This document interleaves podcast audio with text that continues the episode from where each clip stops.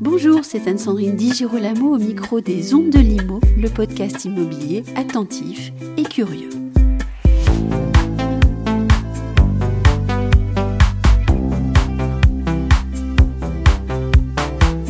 Syndic, syndic professionnel, syndic non professionnel, syndic bénévole, néo-syndic. Les copropriétaires français sont troublés devant ces titres dont certains sont tout à fait trompeurs. Au fin de faire revenir quelques points manquants sur certains i, j'ai donc invité Pierre-Édouard Lagrolet et je sais combien certains d'entre vous se réjouissent à l'idée de l'entendre sur le sujet. Bonjour Pierre-Édouard, je me suis dit qu'un avocat pratiquant le droit immobilier avocat connu pour la finesse de sa plume et euh, son esprit euh, très aiguisé, pourrait utilement renseigner nos auditeurs sur le vocabulaire qui fleurit en ce moment autour du mot syndic. Premier titre donc, le titre de syndic professionnel. Qui est syndic professionnel? Merci Anne-Sandrine pour cette question qui paraît simple de prime abord, mais qui pourrait ne pas l'être tout à fait, surtout au regard des développements que l'on voit dans la pratique des divers syndics peut-être nous y reviendrons, mais qu'est-ce qu'un syndic professionnel? Eh bien, Un syndic professionnel, sans craindre d'être monsieur de la palisse, c'est un syndic qui exerce à titre professionnel son activité, c'est-à-dire qu'il exerce de manière habituelle et qui est rémunéré pour cet exercice habituel. Ça, c'est ce qu'on pourrait appeler un syndic professionnel. Mais ça n'est pas suffisant pour qualifier ce syndic de professionnel, parce que en France, pour être syndic professionnel, il faut répondre à certaines conditions. C'est-à-dire qu'il faut avoir une carte professionnelle qui donne licence d'exercer la profession. Ça, c'est quelque chose qui est très connu en France pour plein de professions depuis le décret d'Allard, hein, qui autorise certaines personnes à exercer certaines professions, mais sous conditions. Et les conditions pour obtenir cette carte, elles sont assez simples. Il faut avoir une garantie financière, il faut être assuré contre les risques de sa responsabilité professionnelle, il faut avoir une qualification professionnelle, initiale ou continue, et il faut avoir certains gages de moralité, c'est-à-dire présenter une absence de certaines condamnations, notamment détournement en fonds, etc. Donc un syndic professionnel, ce n'est pas seulement celui qui exerce à titre habituel et rémunéré, parce que celui qui ferait ça sans la carte, ce serait un syndic plutôt frauduleux que professionnel. Il faut en plus être titulaire de cette carte professionnelle et on l'obtient sous les conditions que je viens d'énoncer. Alors facile aussi, qu'est-ce que c'est qu'un syndic non professionnel? L'inverse. Hmm. Le syndic non professionnel, c'est celui qui n'exerce pas l'activité de syndic de manière habituelle et rémunérée. Et je dis et, parce que c'est vraiment cumulatif, parce qu'on pourrait tout à fait avoir un professionnel rémunéré à titre habituel, un non professionnel qui exerce de manière rémunérée, parce que le non professionnel, aussi étonnant que cela puisse paraître, peut être rémunéré. Alors ça paraît étonnant parce qu'en fait c'est un petit peu nouveau, c'est depuis la loi Allure. Donc le non professionnel peut être rémunéré. Il pourrait peut-être même exercer de manière habituelle, mais toujours sous la même condition, qu'il soit copropriétaire dans l'immeuble qu'il va administrer. Et s'il n'est pas copropriétaire, il ne peut pas être syndic non professionnel. Donc c'est la grande différence entre le syndic professionnel et le syndic non professionnel. Ça n'est pas tant la rémunération, ça n'est pas tant l'habitude, parce qu'on pourrait imaginer un copropriétaire, copropriétaire dans une dizaine d'immeubles, et qui serait syndic des dix immeubles, pourquoi pas? On peut, on a le droit d'être fou. Mm. Mais cette personne-là pourrait tout à fait le faire sans être qualifié de syndic professionnel. Donc la différence, c'est la qualité de copropriétaire. Est-ce qu'un syndic non professionnel, c'est la même chose donc qu'un syndic bénévole? Presque. Hmm. La différence, c'est la rémunération. Le syndic non professionnel, c'est le syndic qui peut être rémunéré. Le syndic bénévole, c'est assurément celui qui ne l'est pas. Maintenant, cette distinction est assez, on va dire, terminologique dans, l'usage parce qu'il faudrait parler uniquement du syndic non professionnel aujourd'hui, puisque la loi a changé Initialement, nous parlions du syndic bénévole parce que le syndic bénévole était en principe non rémunéré. Depuis la réforme de la loi Allure, le syndic bénévole peut être rémunéré. Alors, le terme a changé parce qu'il était trompeur, évidemment, puisqu'un bénévole n'est par principe, par définition, pas rémunéré. Donc maintenant, nous parlons du syndic non professionnel qui peut être bénévole. Donnons à nos auditeurs quelques exemples et donnons un exemple pour chacun de ces syndics, professionnels, non professionnels et bénévoles. Eh bien, on va pas faire de la publicité, mais on va donner des noms. Alors un syndic professionnel, eh bien ça peut être par exemple une grande enseigne telle que Foncia. Mhm. C'est un syndic professionnel qui est titulaire de la carte, mais il peut s'agir euh, d'un cabinet, d'un cabinet tout à fait indépendant qui exercerait sur la place de Paris, de Bordeaux, peu importe le lieu dans lequel l'activité a lieu c'est un professionnel. Il y a une enseigne, une agence, on le localise assez facilement. Le syndic non professionnel, eh bien c'est un copropriétaire de l'immeuble, c'est celui qu'on rencontre lors des assemblées générales. C'est un monsieur tout le monde, madame tout le monde, qui va exercer les fonctions de représentant du syndicat. Et le syndic bénévole, c'est le même que le syndic non professionnel, à la, seule différence, c'est qu'il n'est jamais rémunéré, puisqu'il l'exerce de manière bénévole. Donc c'est euh, euh, le copropriétaire encore plus sympathique qui euh, donne de son temps, mais qui n'a peut-être pas toujours les qualités du syndic professionnel, puisque comme on le disait tout à l'heure, le syndic professionnel a une formation initiale, une garantie professionnelle, une assurance responsabilité civile. Et tout cela, ce ne sont pas des qualités qui sont représentées par monsieur ou madame tout le monde copropriétaire. J'ai gardé le mot le plus tendancieux, on va dire, pour la fin, néo-syndic. Qu'est-ce que c'est qu'un néo-syndic? Est-ce que même ça existe au fond? Néo-syndic, écoutez, euh, je dirais que c'est une absurdité. Néo-syndic, ça ne veut rien dire. On est syndic ou on ne l'est pas. Mhm. On est syndic professionnel, on est syndic bénévole, on est syndic non professionnel ou pas. Donc néo-syndic, en fait, c'est un élément de langage qui consiste à dire qu'on exercerait avec des moyens modernes, euh, comme pour opposer euh, les anciens Mhm. et euh, les modernes. Mais est-ce que euh, il y a matière à le faire? Je n'en suis pas sûr. Certainement en matière de communication, euh, c'est la néo-communication, ça c'est certain. Maintenant, néo-syndic, ça n'a pas, je crois, de sens révélateur. Maintenant, la différence qu'il faut faire, certainement, c'est entre ceux qui se disent néo quelque chose peut-être néo-syndiques, et qui ne sont pas tout à fait. Parce qu'il euh, il y a eu très récemment une décision rendue par le tribunal de commerce de Paris qui a condamné quelque chose qui mm. ressemblait un logiciel. à un néo-syndic, et en fait qui ne l'était pas. Mm. Et le juge du tribunal de commerce l'a dit de manière extrêmement claire, c'était une pratique trompeuse, une pratique commerciale trompeuse, qui pouvait conduire à l'erreur le consommateur même éclairé et avisé. Ce qui est en fait une pratique très grave. Mm. Et donc, néo-syndic, c'est au mieux une absurdité et au pire une pratique commerciale trompeuse. Et donc je crois qu'il faut se méfier de ces éléments de langage qui conduisent à penser qu'il y aurait quelque chose de nouveau alors qu'en fait il n'y a rien de nouveau.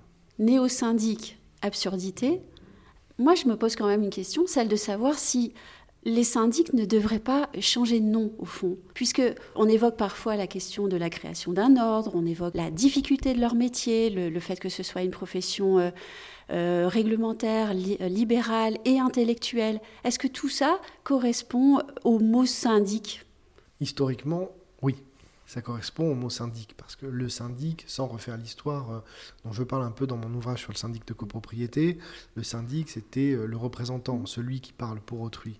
Et le syndicoi en grec, c'était ça, le porte-parole, celui qui euh, représente en justice aussi chez les Romains. Mais autant on le comprend encore pour le mot avocat, autant pour le mot syndic, on ne l'entend plus. En tout cas, le public ne l'entend plus. Le public ne l'entend plus parce que il y a toujours une difficulté à considérer le syndicat des copropriétaires comme une personne morale représentée. Et les copropriétaires, eux, ne voient pas cette personne morale. Eux, ils voient leur immeuble et celui qui doit l'entretenir. Et donc, ils oublient un petit peu cette interface euh, qui a une réalité juridique certaine. Et donc, ils ne voient pas la représentation par le syndic du syndicat. C'est peut-être euh, ça qui fait beaucoup de mal aux syndics, qui, eux, identifie très bien le syndicat des copropriétaires qu'il représente, tandis que les copropriétaires, comme je le disais, l'oublient souvent. Alors après, est-ce qu'il faudrait changer de mot? Peut-être si on voulait changer d'image. Mm. Quand on veut changer d'image pour une entreprise, on change de nom. Ben oui, pourquoi je, pose la question? Parce qu'on on voit bien cette tentative du néo-syndic, c'est qu'il y, y, a quelque chose autour du nom qui est en train de se passer. Bien sûr, bien sûr, il y a quelque chose. Mais le risque, et ce n'est pas une position définitive, ce n'est pas pour dire non, Peut-être. Mais s'il y a un changement de nom, le risque finalement, c'est que la tentation qu'ont les copropriétaires de voir le syndic comme un administrateur d'immeubles et non comme un représentant de personnes morales soit accrue, particulièrement si on choisissait un nom en lien avec l'immeuble. Si on disait l'administrateur, eh bien l'administrateur, on sait qu'il administre, mais on a perdu la notion de la représentation. Et donc finalement, on affaiblirait la position du syndic qui, en disant, mais moi, je suis syndic, je ne suis pas seulement l'administrateur de votre immeuble, je représente la collectivité des copropriétaires instituée en personne morale. Et donc le changement de nom, c'est peut-être une amélioration de l'image, mais aussi un affaiblissement de la position. Et donc s'il fallait trouver un nouveau nom, il faudrait être capable de trouver un nom qui reflète ces deux réalités. Et ça, c'est difficile. Et qui maintiennent et rendent fort le titre de syndic professionnel. Titre qui est aujourd'hui euh, dit protégé par la loi. Et effectivement, je crois que c'est important de le traduire auprès des, consommateurs copropriétaires. Et nous en avions parlé euh, une précédente fois. Je crois que là encore, le rôle d'un ordre, le rôle d'une représentation des professionnels syndics serait extrêmement importante.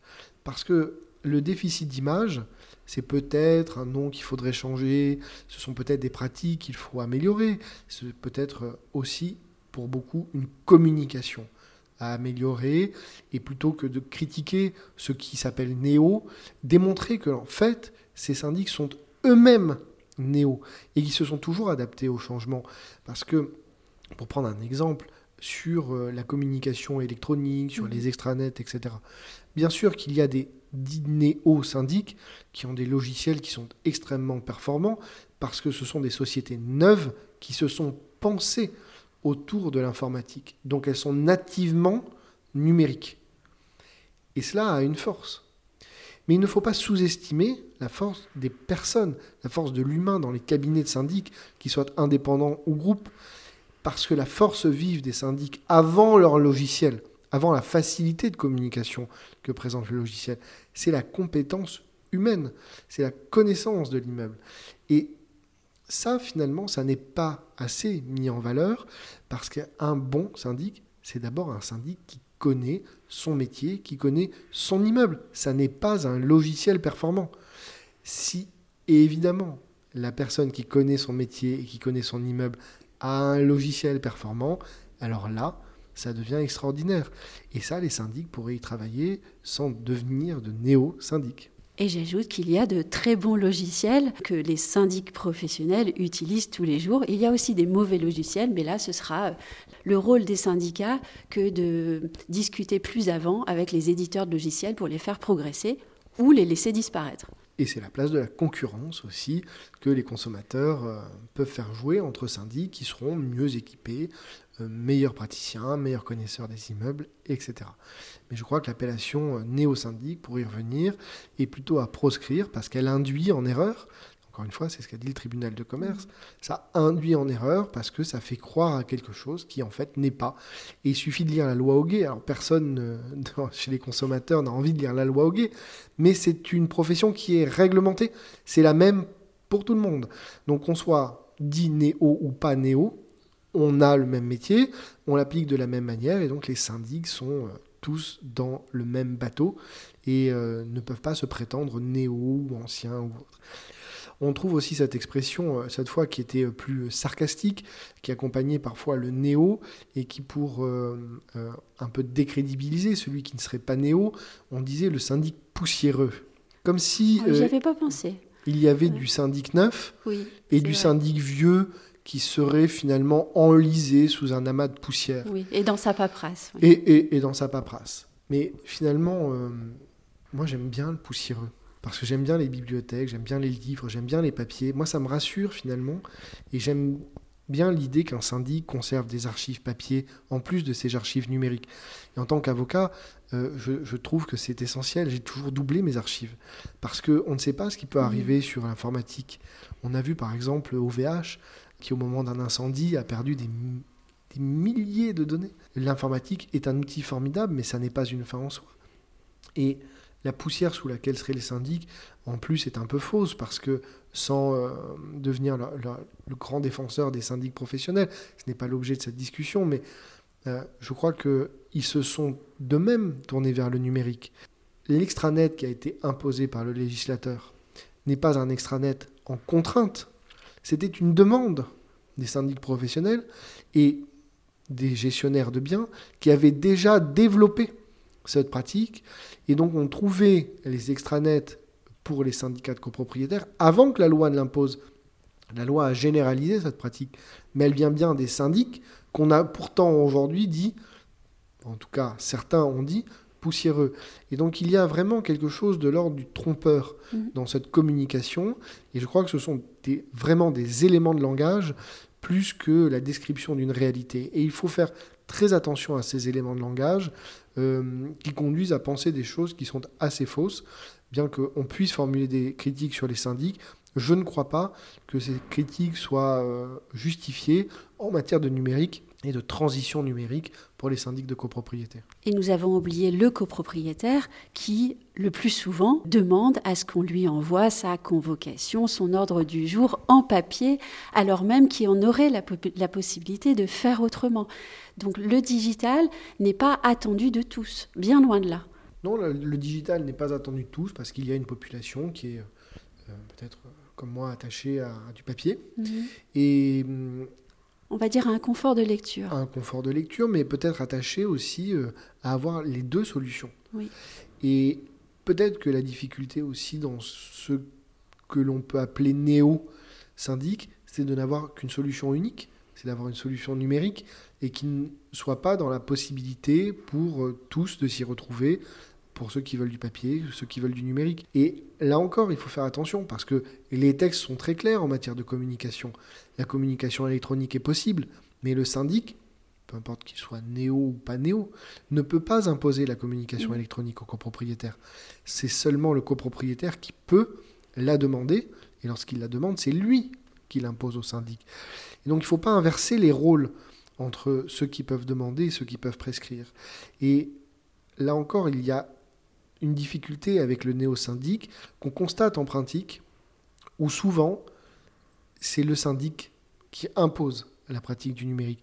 Et ça, c'est une infraction au texte de la loi de 1965, et il faut donc aussi s'en méfier et être particulièrement attentif au respect de ces règles. N'oublions pas non plus le rôle social du syndic. Une copropriété, c'est une société il y a des personnes âgées, euh, des personnes plus jeunes, euh, des personnes euh, tout à fait capables d'utiliser Internet, d'autres moins. Et le syndic fait le lien avec tout ça. Ce n'est pas un logiciel qui va pouvoir le faire. Absolument, c'est le représentant du syndicat des copropriétaires composé par un ensemble de membres divers, socialement divers, qui ont un âge différent, qui ont des aspirations différentes. Et le syndic est un conciliateur du quotidien, il doit concilier les intérêts de chacun, mais toujours dans l'intérêt collectif. Et ça, c'est un rôle qu'un logiciel, a priori, euh, on ne va pas encore démontrer le contraire, peut-être qu'un jour ça viendra, mais a priori, un logiciel ne peut pas remplir ce rôle. Il faut nécessairement une personne pour intermédier entre les copropriétaires, pour trouver des solutions qui soient favorables à tous. Et euh, les solutions qui sont purement digitales n'y parviennent pas. On le voit, ce sont toutes les difficultés qui sont rencontrées par les copropriétaires aujourd'hui qui se tournent vers cette voie du tout numérique. Non pas qu'elle soit à bannir, elle peut être utile, elle peut être performante dans certaines situations, et il n'y a pas euh, à dire qu'elle doit ou ne doit pas exister, ça n'est pas la question mais elle doit exister sous sa forme et avec un nom qui lui soit correct, c'est-à-dire par exemple une assistance à un syndic euh, non professionnel, euh, une assistance numérique euh, à, des copropriétaires pour certaines tâches. Et quand c'est clair de la sorte, je trouve que tout va mieux et qu'il n'y a pas de difficulté ni concurrentielle ni commerciale, qu'il n'y a pas de ressentiment informé entre les professionnels. La clarté, je trouve, amène de l'apaisement et euh, lorsque les néo-syndics se diront syndics éventuellement tournés vers le numérique, syndic numérique, ou euh, parce qu'il n'y a pas il n'y a rien de péjoratif à dire syndic numérique. Tandis que néo-syndic, ça implique toujours qu'il y a un, ancien syndic. Alors syndic numérique ou assistant à syndic, eh bien là, les choses s'éclairent et ça pèse immédiatement. Merci beaucoup Pierre-Édouard. Merci beaucoup Anne-Sandrine.